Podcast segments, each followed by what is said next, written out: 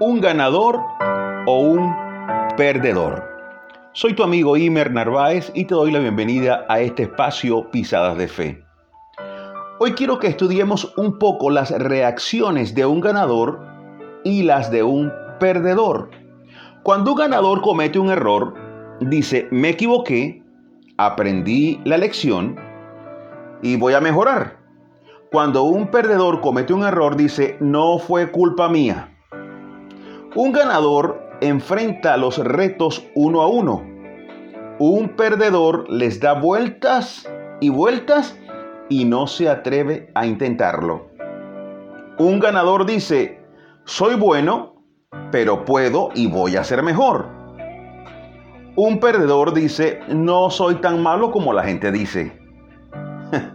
Un ganador escucha, comprende y responde. Un perdedor no presta atención y solo espera su turno para hablar. Un ganador respeta a los que saben más que él.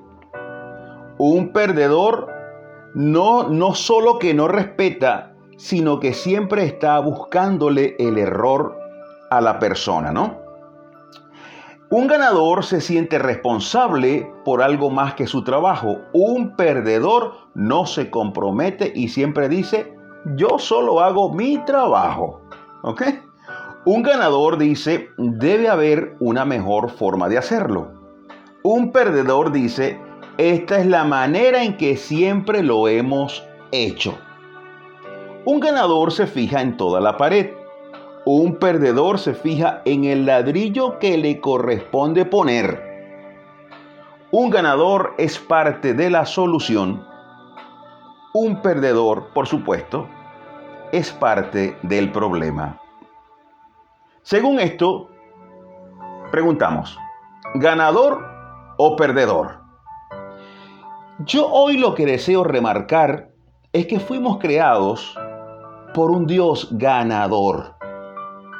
Fuimos redimidos por un Jesús ganador.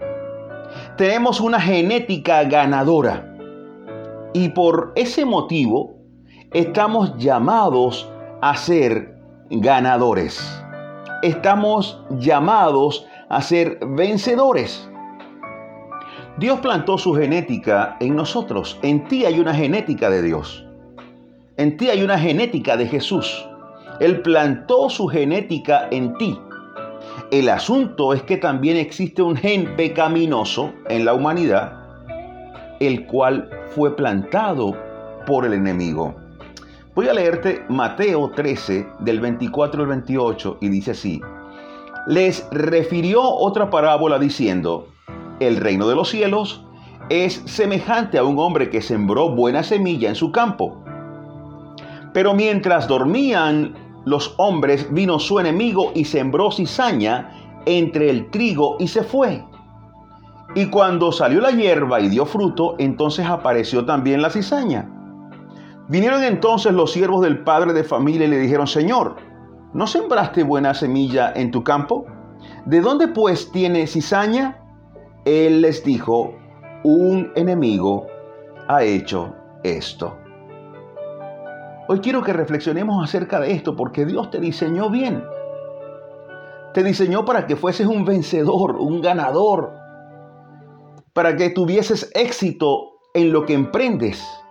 Pero el enemigo ha sembrado desgano, impuntualidad, infidelidad, el hacer las cosas sin amor.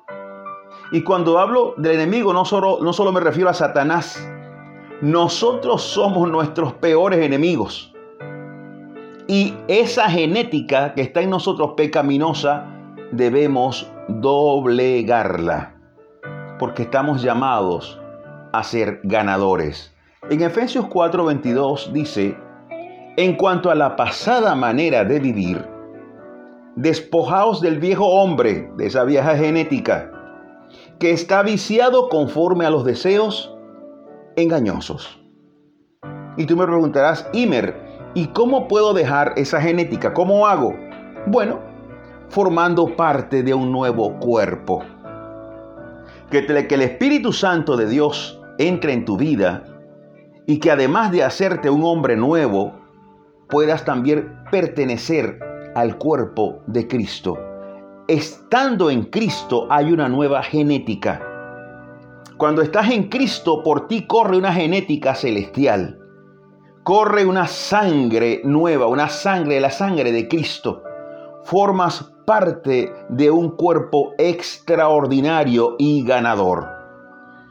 El apóstol decía, todo lo puedo en quién? En Cristo.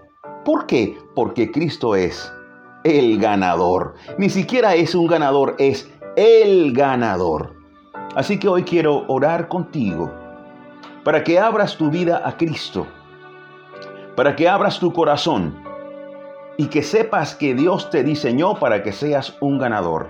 Luego de esta oración vas a comenzar a obrar y a vivir como ese ganador que Dios quiere.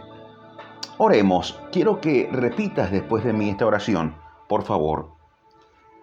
Soberano Dios, Señor del cielo y de la tierra, vengo a ti reconociéndote como el gran yo soy, como el eterno vencedor.